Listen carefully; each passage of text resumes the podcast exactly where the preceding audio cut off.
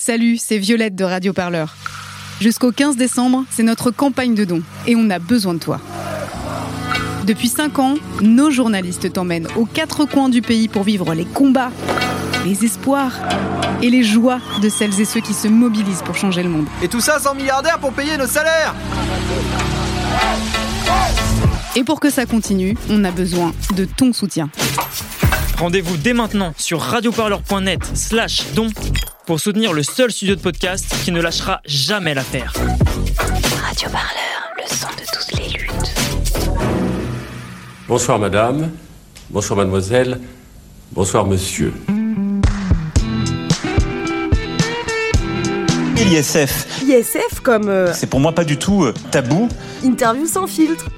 Avec euh, beaucoup de, de bonne foi et de, et de vaillance avec vous. Interview sans filtre. Mais faut pas raconter des cracks. Hein. Travailleuses, travailleurs, Chacun devra voter selon sa conscience.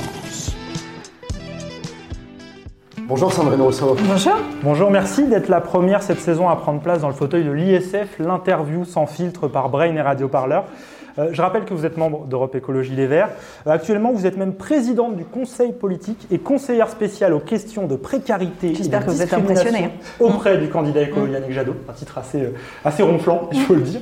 Vous étiez auparavant candidate lors de la primaire écologiste. Vous êtes arrivée en seconde position à environ 2000 voix de Yannick Jadot, qui est maintenant le candidat.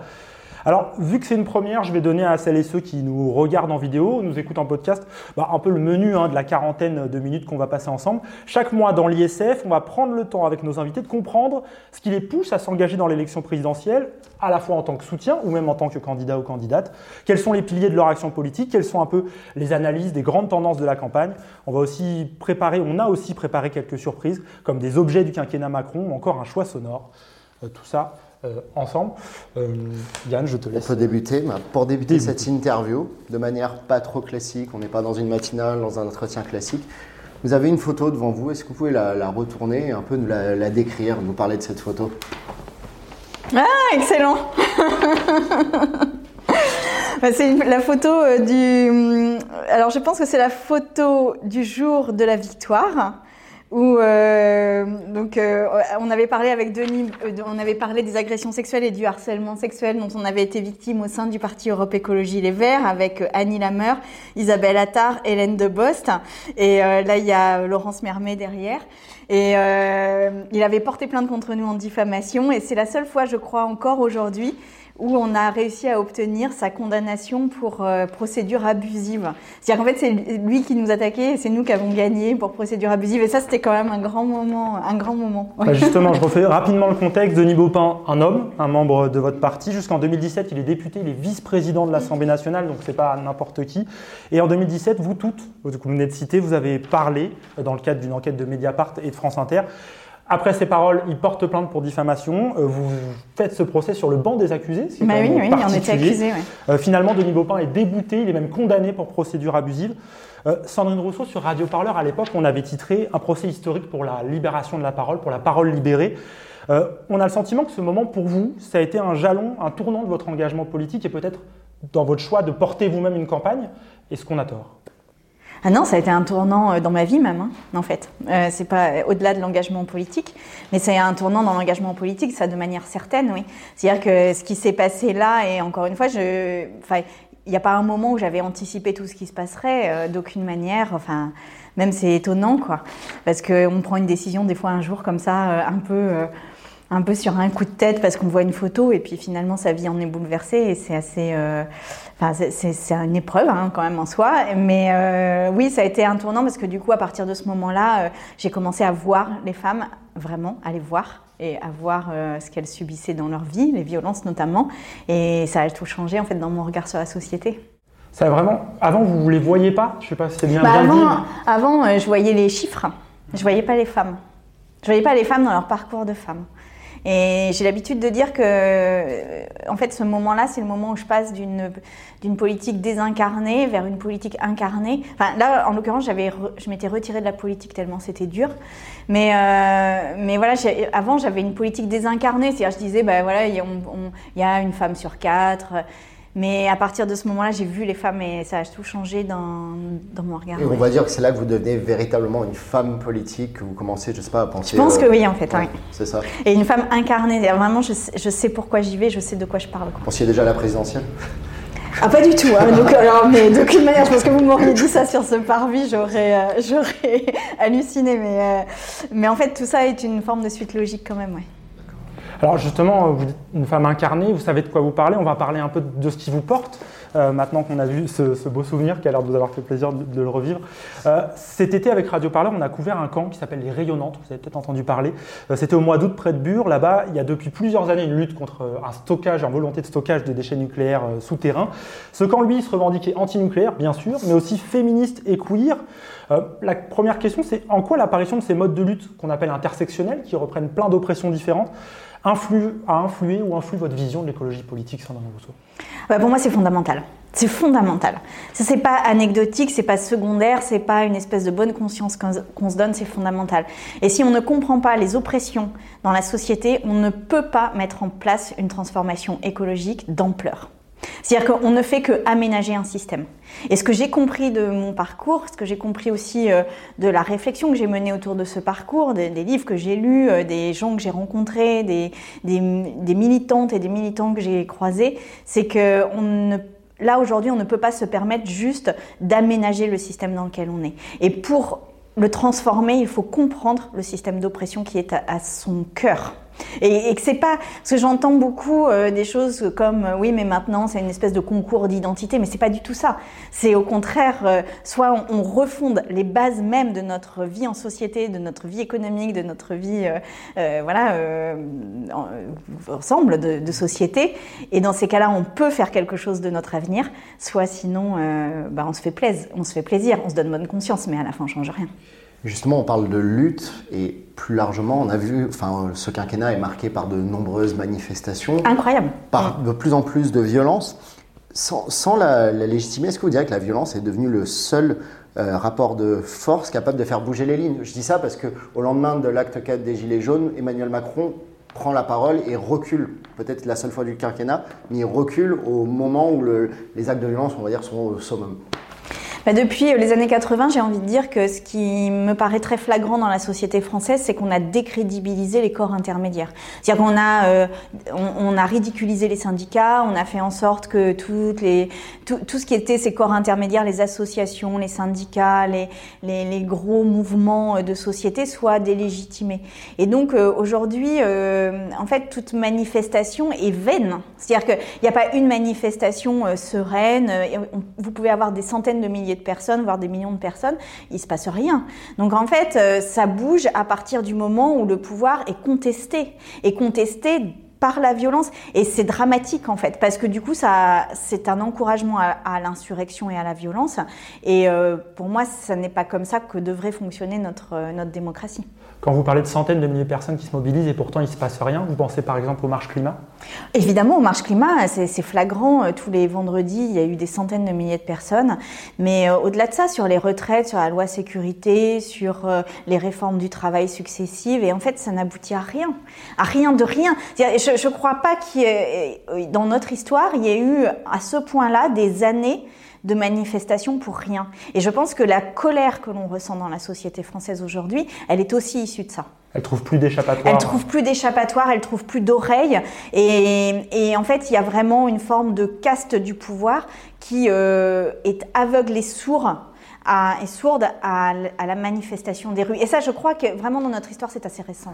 Juste ouais, pour finir, vous direz que c'est cette, justement cette rigidité du pouvoir, mmh. là d'Emmanuel Macron, qui aussi encourage, entre guillemets, la violence euh, je ne sais pas si Pas ça encourage, mais en tous les cas, euh, ça. L'engendre, pardon.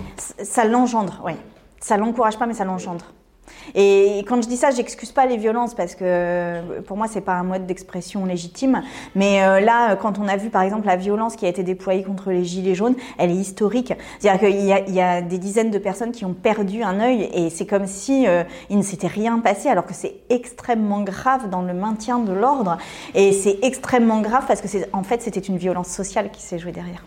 Alors, Sandrine Rousseau, parmi ces luttes qu'on évoque, euh, celle que vous incarnez peut-être le plus fortement auprès du grand public, c'est les combats féministes. Euh, vous les portez, le fait d'être féministe, il est un peu revendiqué actuellement à tous les bords politiques. On peut même dire beaucoup de prises de position dans lesquelles on retrouve des fois tout et des fois n'importe quoi. Euh, pour y voir clair, Sandrine Rousseau, si on devait tracer votre féminisme à vous, allez, quelques piliers sur lesquels vous ne transigerez jamais, vous ne transigez pas. Bah, je ne transigerai jamais sur les violences faites aux femmes. euh, je ne transigerai euh, jamais sur euh, le fait que c'est intersectionnel. Parce que on ne peut pas nier que toutes les femmes ne sont pas égales non plus. Et qu'en fait, l'intersectionnalité, c'est indispensable pour comprendre où- d'où partent les femmes. Et euh, je transigerai pas non plus sur euh, les positions de pouvoir parce que ça, je trouve que aujourd'hui, euh, on n'a pas eu de présidente de la République, on n'a pas eu de présidente de l'Assemblée nationale, on n'a pas eu de, de présidente du Sénat, on a eu une seule première ministre. Et en fait, ça c'est très grave aussi. C'est-à-dire que on s'est habitué à ce système-là, mais on n'a pas eu de reine non plus. C'est-à-dire qu'en fait, dans l'histoire politique française, la seule qui est tenue quelques mois, c'est Edith Cresson, quoi. Depuis euh, depuis des centaines d'années. Donc là, euh, moi, euh, en tout cas, moi. Je, ne transigerai pas là-dessus parce que je pense que ça résout pas du tout tous les problèmes, mais par contre que ça permet quand même d'avoir un autre regard sur la société. Et puis il y a une chose sur laquelle je transigerai pas non plus, c'est le travail précaire, parce que il est aujourd'hui principalement occupé par des femmes, c'est une majorité de femmes qui ont les emplois les plus difficiles, et, et c'est pas possible d'oublier que les premières de corvée ont été des femmes. Très rapidement, je, je- je vais répondre. Très rapidement, ça vous fait quoi quand une candidate d'extrême droite comme Marine Le Pen se revendique féministe? Elle l'a fait en mars dernier euh, sur BFM. C'est compliqué parce que euh, c'est compliqué parce que je pense que euh, elle a hérité d'une position De son père de son père en l'occurrence, et que du coup elle n'a pas eu à, se revendiquer femme, euh, et que finalement elle le fait au moment où elle est contestée dans son pouvoir. Et, donc euh, voilà, moi je la considérerai jamais comme une alliée du féminisme, mais en même temps je l'attaquerai pas non plus là-dessus parce que je pense que euh, voilà, c'est tellement compliqué pour une femme d'être en position de pouvoir que je l'attaquerai pas là-dessus. Mais évidemment que je ne l'ai jamais entendu revendiquer le droit des femmes. Sandrine Rousseau, vous parliez d'intersectionnalité. Vous êtes aujourd'hui, vous incarnez ce que certains appellent comme l'idéologie woke. Euh, la semaine dernière, vous étiez en tendance Twitter parce que vous avez. Ah bah, je suis souvent en tendance Twitter. et Justement. Ils adorent me mettre en tendance Euh, Twitter. Vous avez passé deux ou trois jours, je crois, le week-end Ah dernier. bah oui, à fond. Parce que vous avez écrit euh, Je suis en effet bourgeoise et blanche à la Ouais. suite d'une polémique. Pourquoi, à votre avis, ce- ces concepts, bon, que certains de, la- de politique ou de la presse conservatrice rangent dans, euh, dans le concept woke, pardon, suscitent-ils de la, de la peur? Pourquoi Et du rejet? Ça suscite pas de ça euh, pour moi, ça suscite de la haine. Ça suscite de la haine. Ce que je vis sur les réseaux sociaux, c'est de la haine. Et euh, c'est vraiment une manière de me faire taire par tous les moyens possibles. Et maintenant, ça dépasse les réseaux sociaux puisqu'il m'arrive de croiser dans la rue des gens qui me menacent. Et en fait, c'est de la haine de la liberté des femmes. C'est la haine de la liberté de la parole. C'est la haine, j'ai envie de dire aussi, d'une forme d'autonomie, de, prise en main, d'intelligence des femmes et euh, du coup d'une réelle égalité. Et je pense que derrière ces raids contre les femmes et particulièrement contre les femmes politiques, mais pas que, Rokhaya Diallo, euh, Caroline Dehas par exemple en ont pris beaucoup, euh, derrière ces raids-là, il y a une haine des femmes. Et il faut pas se tromper là-dessus. Et c'est pour ça que moi je ne partirai pas. Et c'est pour ça que je ne baisserai jamais la garde. Et c'est pour ça que euh, c'est aussi euh, un combat que de rester euh, et d'avoir une parole. Mais ce qui me semble vraiment très flagrant aussi face à ces raids, c'est que je n'ai pas de soutien. C'est-à-dire j'ai dû appeler les soutiens hier ou avant-hier pour que enfin ils se manifestent Même dans votre propre camp? Même dans mon propre camp. Et c'est ça qui est grave en fait. C'est-à-dire qu'on laisse face à des raids organisés de l'extrême droite ou de, de, de personnalités vous, qui vous ont pensez cette que c'est, haine. enfin, là, parce que vous dites que c'est parce que vous êtes une femme, mais est-ce que vous pensez que c'est juste, entre guillemets, hein, juste ça, ou est-ce que c'est aussi aussi lié à tous ces concepts que, que enfin pas ces Mais concepts. c'est l'ensemble. hein. Ouais, voilà, c'est un- c'est C'est l'ensemble. C'est-à-dire qu'à la fois, euh, je porte des concepts qui sont nouveaux, qui sont des concepts d'égalité, qui sont des concepts potentiellement révolutionnaires quand même hein, sur la structure de la société telle qu'elle est aujourd'hui. Et en plus, je suis une femme. Et donc, je suis attaquée en tant que femme sur ces concepts. Mais euh, si vous regardez ce qui s'est passé dans euh, les pays où les Trump, les Bolsonaro, les Salvini ont, ont progressé et ont accédé au pouvoir, mais- eh bien, euh, les femmes politiques ont été ciblées en premier. C'est-à-dire qu'en fait, c'est une stratégie de déstabilisation des femmes politiques. Et c'est très grave en cela que le camp progressiste ne s'unisse pas. Quand bien même ils aiment ou ils n'aiment pas ce que je porte, c'est pas le sujet, en fait. Le sujet, c'est de protéger la parole d'une femme politique. Et ça, aujourd'hui, notre camp est bien trop faible là-dessus, voire il est coupablement faible. Sandrine Rousseau, cette position de combat que vous assumez, de lutte, euh, c'est aussi un marqueur de votre action politique. Euh, vous multipliez ces déclarations qui provoquent des débats, vous les assumez, vous défendez des positions qui avant, des fois, semblent presque invendables pour quelqu'un qui s'espère gagner une élection. On se dit, ah non, je ne peux pas me permettre d'aller jusque-là, il y a pas mal de, personnalités po- politiques qui n'oseraient pas le faire. Euh, à quel moment vous vous êtes dit, moi, mon action politique, elle n'a pas besoin de plaire à tout le monde et elle va exister aussi bah, parce qu'elle dérange et parce qu'elle crée du débat? Mais parce que je pense que c'est au contraire exactement l'inverse de ce que vous dites. C'est-à-dire que je pense que si la politique est si mal aimée, si les hommes et les femmes politiques sont si détestés, si les partis politiques sont si détestés aussi, et si l'abstention est si forte d'élection en élection, c'est parce qu'ils ne représentent plus la voix d'une société en mouvement, d'une société qui bouge actuellement. Et euh, C'est quoi, on nous voit trop On veut trop plaire à tout le monde ah mais je pense, et je pense que c'est la raison précise pour laquelle ils sont détestés. C'est-à-dire qu'ils ont rompu avec les valeurs qui les fondaient. Et ce que je veux remettre dans le débat politique, c'est pas euh, c'est pas juste des propositions, c'est les valeurs au nom desquelles on fait de la politique. Et moi, les valeurs au nom desquelles je fais de la politique, dans le camp de gauche, dans le camp de l'écologie, c'est l'égalité, c'est l'émancipation, c'est l'accès aux services publics, c'est l'égalité des territoires, c'est euh, la protection euh, des salariés plutôt que des entreprises. C'est ça les valeurs au nom, de, au nom desquelles je fais de la politique.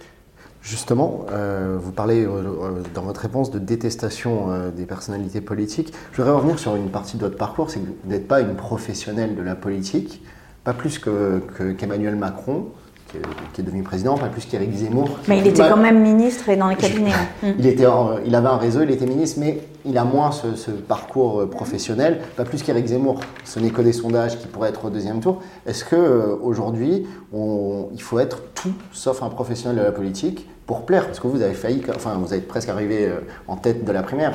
Donc, est-ce que- Je pense que c'est une question démocratique fondamentale.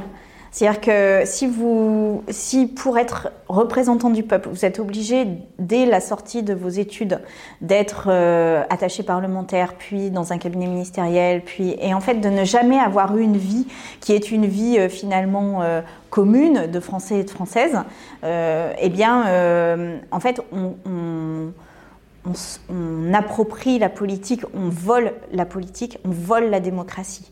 Et c'est très grave en fait ça. C'est-à-dire que pour moi, il y a vraiment un enjeu très fort à ouvrir les vannes euh, de l'arrivée en politique. Et je trouve que là, on est dans une phase qui me semble être, alors j'ai pas fait d'études très précises là-dessus, mais qui me semble être particulièrement confiscatoire de la démocratie.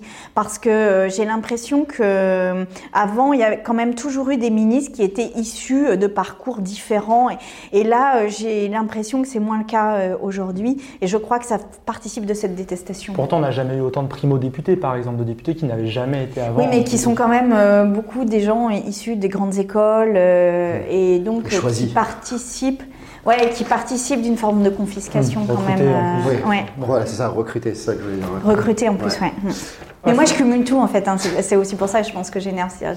À la fois, euh, j'ai pas un parcours politique policé, j'ai une parole qui est pas policée. euh, Je suis une femme, je suis de gauche, je suis écologiste. Et donc, en fait, euh, tout ça fait que. Mais je pense que il y en a qui ont réellement des palpitations quand je parle. Enfin, je pense que il y a même des problèmes cardiaques chez certains. Enfin, je m'inquiète. Mais vous pensez pas que, enfin, je, et après, euh, rapidement, que les professionnels de la politique vivent leur dernier moment malgré tout?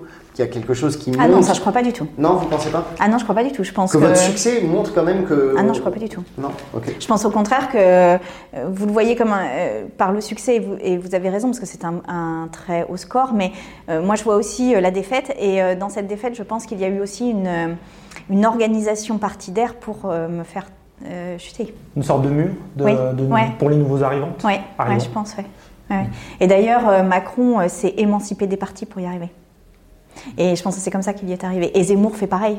Et c'est pas pour rien. C'est-à-dire, je pense qu'au sein des partis, le, type de profil euh, tel que celui que j'ai euh, heurte trop profondément des carrières politiques, en fait. Sandrine Rousseau, on va attaquer la deuxième partie de cet euh, entretien, de cette interview sans filtre ISF. Euh, on voulait vous proposer maintenant d'aborder un peu les enjeux politiques qui se dessinent dans cette campagne présidentielle, enfin dans cette pré-campagne encore, comme on dit. Euh, mais d'abord, on va regarder en arrière, si vous voulez bien, avec l'objet du quinquennat. Alors, je, pense que vous avez remarqué sur la table, on a aligné pas mal d'objets. On voit des morceaux de grenades lacrymogènes, un gilet jaune, un très beau gilet jaune, une seringue en plastique qui est censée représenter le Covid, un masque d'Alexandre Benalla et derrière vous un magnifique euh, arbre en plastique euh, censé représenter l'écologie. Je pense que c'est le plus gros budget prod de, de- de ce- de cet entretien. On voulait vous demander, dans- C'est peut-être le plus gros budget du gouvernement. peut-être, ben voilà. On voulait vous demander de choisir un de ces objets et nous expliquer pourquoi vous le choisissez et en quoi pour vous cet objet représente un moment fort du quinquennat d'Emmanuel Macron. Bah, c'est difficile parce qu'il y en a plus. Enfin, ils représentent tous des moments forts du, du mandat. C'est pour ça d'ailleurs que vous les avez mis sur cette table. Mais euh, je crois que je vais choisir quand même le gilet jaune, notamment parce qu'il est dessiné et qu'il y a des fleurs dessus et que donc ça renvoie à une question de l'écologie face au gilet jaune.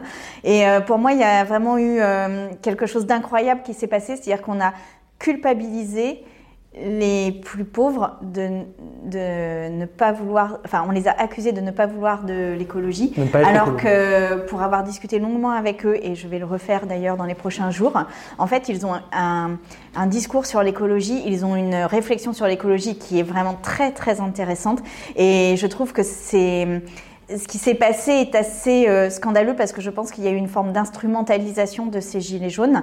Et puis, euh, le rappeler encore une fois, c'est que la violence d'État euh, qui s'est manifestée contre eux, définitivement marquera quand même d'une tache de sens euh, ce mandat. Sandrine Rousseau, vous dites il. C'est qui ces gens? C'est qui il? Les gilets jaunes, c'est pour moi des personnes qui ont été dupées par un système de consommation, par un système euh, d'emploi où on leur promettait des emplois et où en fait euh, ils ont et, mais aussi euh, qui ont été dupés par euh, une forme d'urbanisation, c'est-à-dire que euh, c'est des gens qui ont été dupés par euh, la- l'accès à la propriété privée, qui se sont retrouvés en banlieue des villes et dépendants des voitures. C'est des gens qui ont été dupés par euh, des emplois qu'on leur a, qu'on les, sur lesquels on a, on a mis la pression pour qu'ils les acceptent, alors que c'est des emplois qui souvent euh, sont morcelés avec des horaires décalés, qui sont difficiles, qui nécessitent beaucoup de trajets. Et puis, euh, c'est des personnes qui, euh, en fait, n'arrivent pas à, clore le mois et qui ont retrouvé sur les ronds-points. Et, je trouve que ce truc des ronds-points n'a pas été assez analysé parce qu'en fait, le rond-point, c'est vraiment ce, qui faisait plaisir à l'élu local. Donc, on a eu plein de ronds-points qui ont été construits euh, euh, à travers la France et, tous les élus étaient super contents d'aller euh, couper le cordon pour inaugurer les ronds-points. Et, je trouve que c'est fabuleux que ces ronds-points aient été des lieux de démocratie et des lieux d'éducation populaire, en fait, au sens vraiment le plus noble du terme. Et finalement, il y a une réappropriation d'un instrument politique pour se faire bien voir comme un instrument politique de construction politique. Et, en fait, cette histoire-là, elle, est intéressante. Je n'avais pas prévu cette question, mais vous avez choisi le, le gilet jaune. En, en préparant l'interview, enfin, quand j'ai dit à des amis que j'allais faire votre interview, beaucoup, et même qui, ont, qui, vous ont soutenu, n'ont pas compris euh, votre proposition sur l'augmentation du carburant. Alors, est-ce que vous. Pourquoi justement proposer ça alors que vous défendez euh, les gilets jaunes, que l'augmentation du prix du carburant est le point de départ euh, des gilets jaunes? Mais parce que justement, c'est ça la, fourberie de ce qui s'est passé dans le débat politique. C'est que les Gilets jaunes se sont mobilisés contre l'augmentation de l'essence, mais euh, la réponse adéquate aux Gilets jaunes, c'était l'augmentation des salaires, l'amélioration des conditions de travail, un revenu d'existence. Et c'est ça, en fait, la réponse. Et c'est pas euh, de, laisser euh, l'essence euh, à un prix en deçà de ce qu'il nous faut pour prévoir l'avenir. Et ce débat-là sur les conditions de retraite, les conditions d'emploi, les salaires minimums, le revenu d'existence n'a pas eu lieu. N'a pas eu lieu. Et donc on s'est focalisé sur le prix de l'essence alors qu'on aurait dû augmenter le SMIC. Change de sujet, Sandrine Rousseau. Un fait marquant de ce début de campagne, c'est le glissement de candidats qui se revendiquent de gauche vers des positions qu'on a l'impression d'être de droite ou d'extrême droite. Euh, je pense aux déclarations récentes d'Arnaud Montebourg, hein, qui voudrait couper les transferts d'argent euh, vers les pays qui refusent de rapatrier leurs ressortissants. Je pense aussi à un candidat comme Fabien Roussel, candidat communiste, qui axe sa campagne sur la sécurité, prend des positions pro-chasse. Euh, Sandrine Rousseau, en fait, une question un peu bête. Qu'est-ce qui pousse des figures historiquement de gauche à s'embarquer sur des positions pareilles? En fait, c'est quoi l'intérêt politique? Ça, j'ai du mal à vous dire parce que moi, je ne vais pas sur ces positions-là, mais euh, j'ai l'impression que. euh, y a une, euh, je pense que ça révèle une incapacité de la gauche à parler aux gens. Et du coup, euh, il y a une forme de test un peu de choses, en se disant bon, bah, si je parle sécurité, si je parle immigration, euh, je vais parler aux gens. Mais c'est- incroyable de mépris, en fait. Pourquoi de mépris? Bah, parce que c'est faire de la politique en fonction des sondages, c'est pas faire de la politique en fonction des gens. Les gens, euh, déjà, ça veut dire quoi les gens? Et puis, euh, euh, en fait, pour, pour être en phase, il bah, faut, faut s'user les, les, fonds de pantalon dans, dans ces mouvements-là. Il faut, faut y être. Il faut pas y être en, en- en arrivant, en étant député et en disant bah, je viens vous soutenir, mais faut y être au moment où on, on sert le café et on se dit au revoir le soir. euh, enfin, il faut y être, faut le faire. Quoi. Moi, je pense que si j'ai été reconnue dans les mouvements féministes, c'est parce que je, les- je les ai faits. J'ai pas dire, juste. Il faut lutter soi-même pour pouvoir représenter une lutte. Bah, euh, euh, je ne sais pas s'il faut lutter soi-même, mais en tous les cas, il n'y a pas de position surplombante à avoir vis-à-vis de ces luttes. Et je pense surtout qu'il faut aussi euh, s'aider des personnes qui sont dans ces luttes pour, euh, bah, pour qu'elles viennent et qu'elles fassent de la politique avec nous, en fait. Mais je, je vous parliez de sécurité, immigration. On a l'impression que les candidats n'arrivent pas à être audibles en dehors de ces thèmes-là. Comment vous vous expliquez ce phénomène et est-ce que ça vous fait peur pour la campagne à venir qu'on ne parle pas de- d'autre chose ou qu'on ne puisse pas être entendu sur autre chose et notamment l'écologie?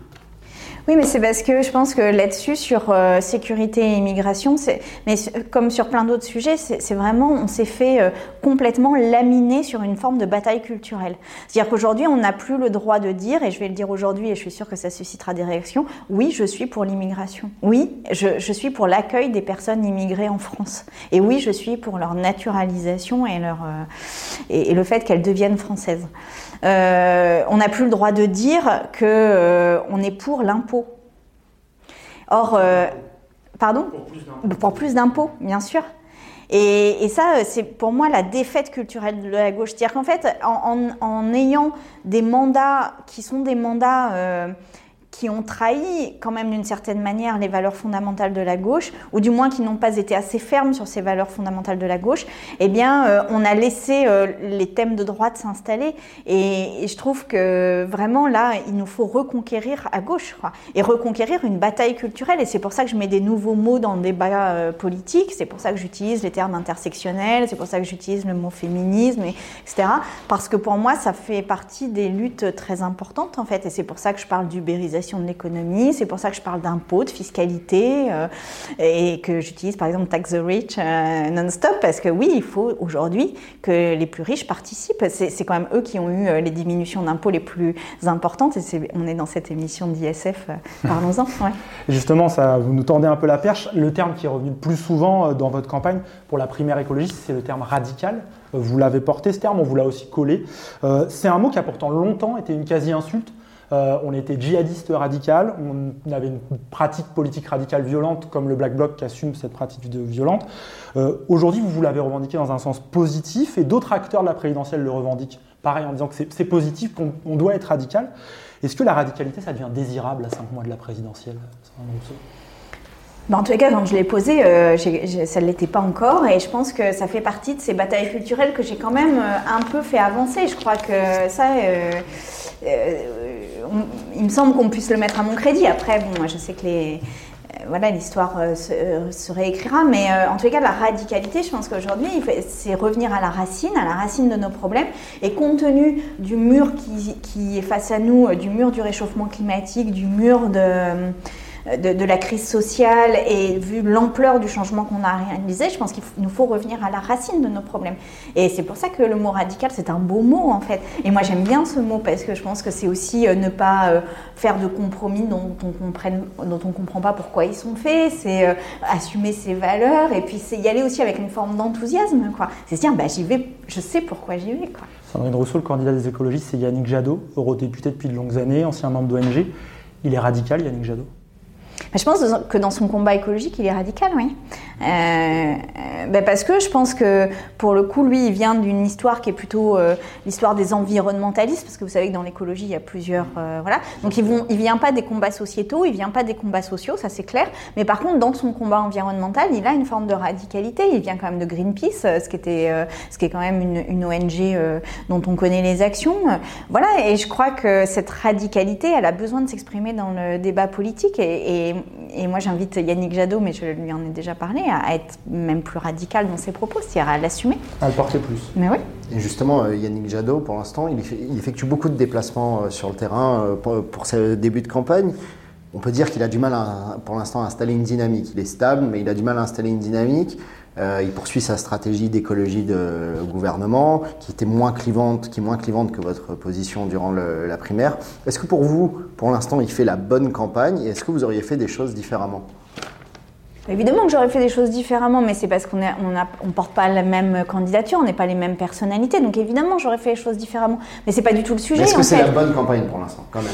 Ben, euh, En tous les cas, euh, c'est une campagne qui se veut de terrain, c'est une campagne qui se veut euh, parler et se réapproprier des termes comme l'industrie, par exemple. Moi, je l'ai accompagné sur un déplacement sur l'industrie. Bon, ben, c'est très intéressant. C'est-à-dire que pour l'instant, les écologistes ne sont pas compris sur les questions économiques.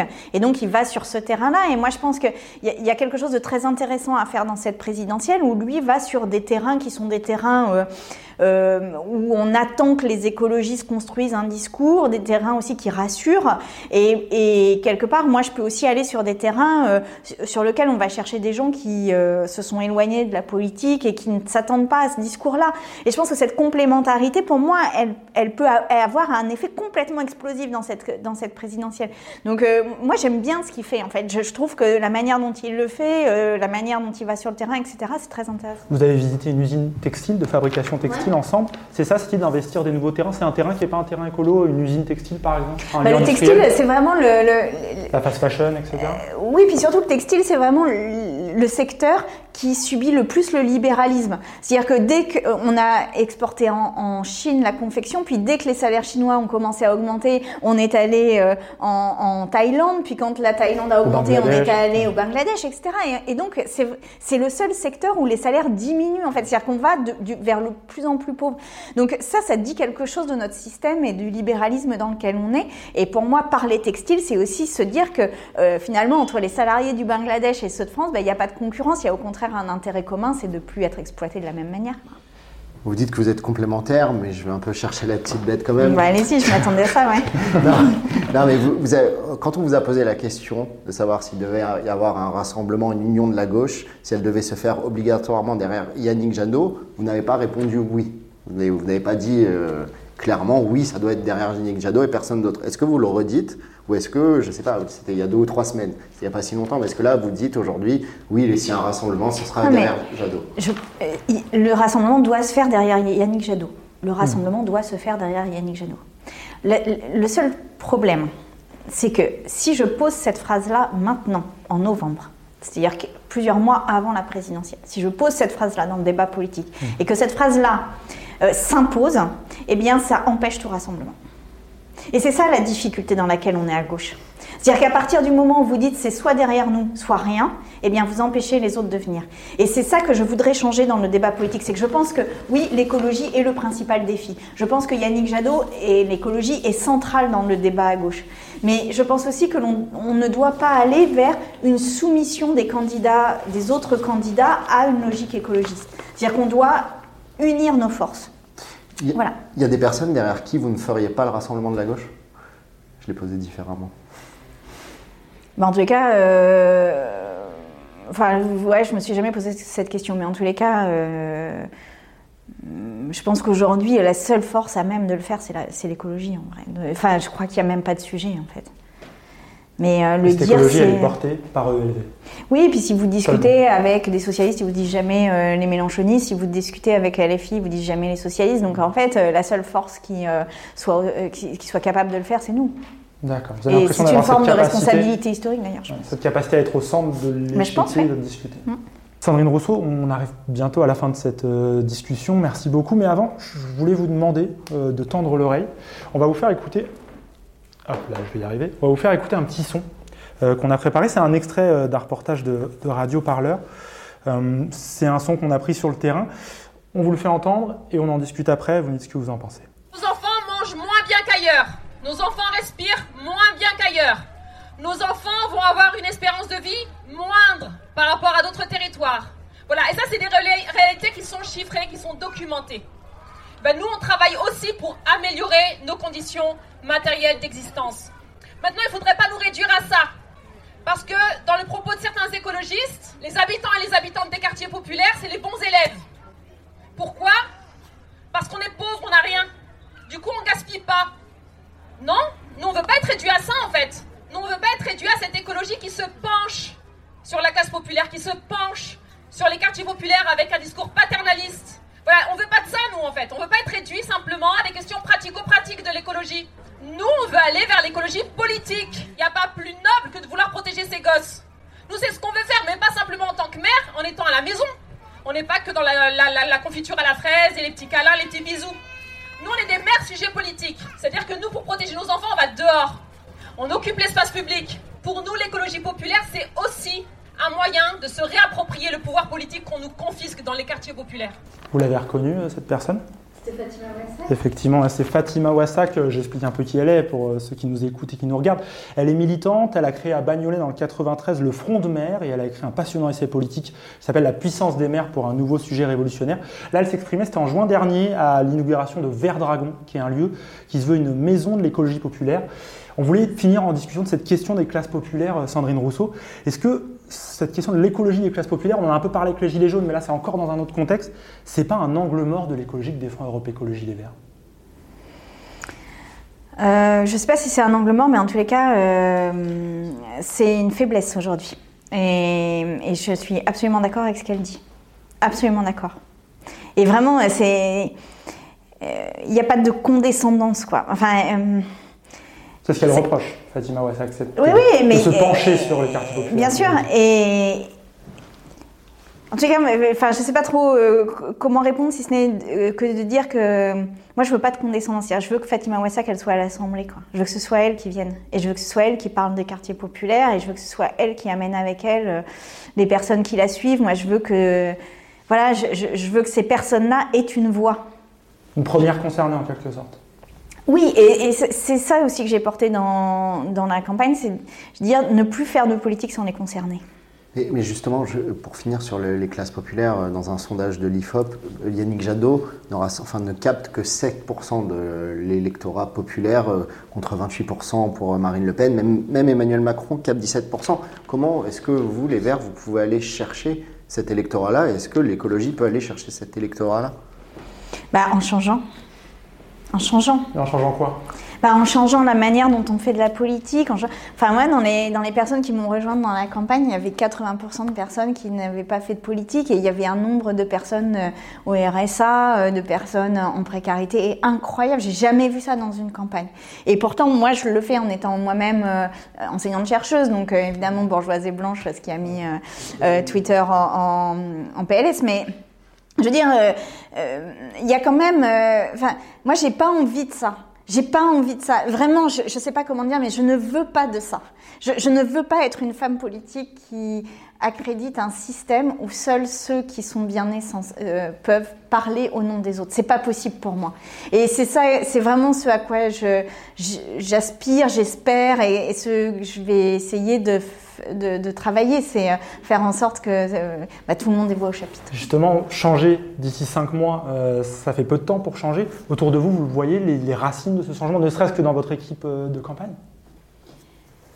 Peut-être ma, défaite a quand même un peu déstabilisé ça. C'est-à-dire qu'il y a eu un moment un peu de trouble et, et je pense que l'enjeu maintenant pour moi, c'est d'aller rechercher ces personnes-là en leur disant mais venez quoi, venez et vous aurez euh, toute votre place et, et au contraire, euh, bah, c'est- c'est- et y compris jusqu'au cabinet ministériel à la fin si on gagne. C'est-à-dire que c'est vraiment euh, et au ministre même. Enfin, je veux dire que Maintenir cette partout, porte ouverte. partout, oui, partout, il y ait des gens qui soient concernés par les sujets dont on parle.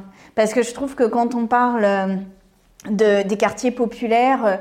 Bah, enfin, voilà, c'est- encore une fois de la politique désincarnée. Moi, j'en peux plus de la politique désincarnée. Et je- j'en peux plus des éléments de langage. J'en peux plus des espèces de, de, de faciès comme ça qui, qui ont une espèce de composition puis qui sont là et qui parlent. C'est complètement vide, c'est complètement creux. Leurs, leurs yeux sont creux. Enfin, j'en peux plus de cette politique-là. Mais vraiment, j'en peux plus et j'en veux plus.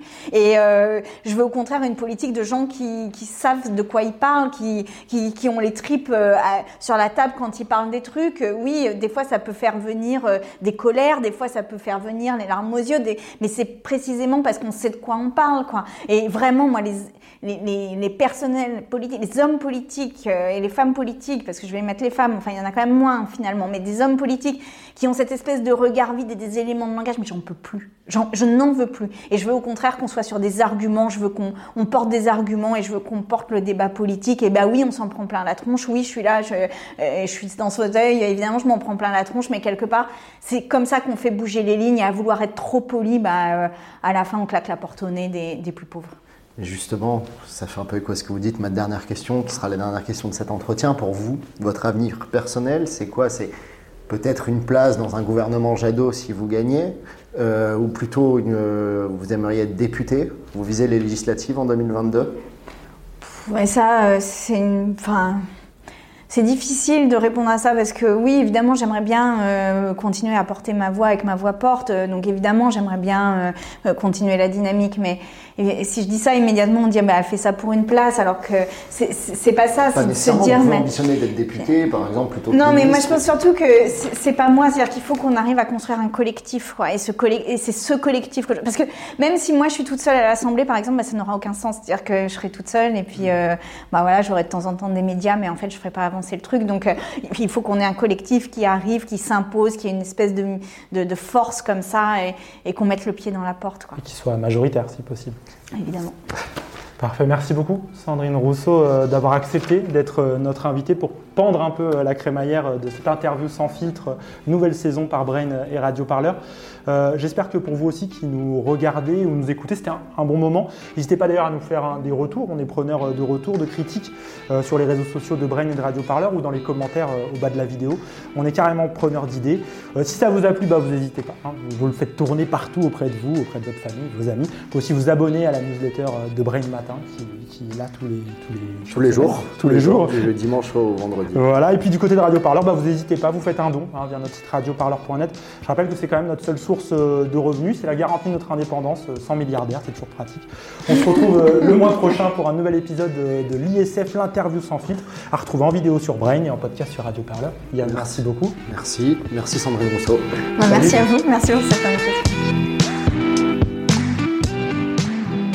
Radio Parleur, le son de toutes les luttes. Écoutez-nous sur radioparleur.net.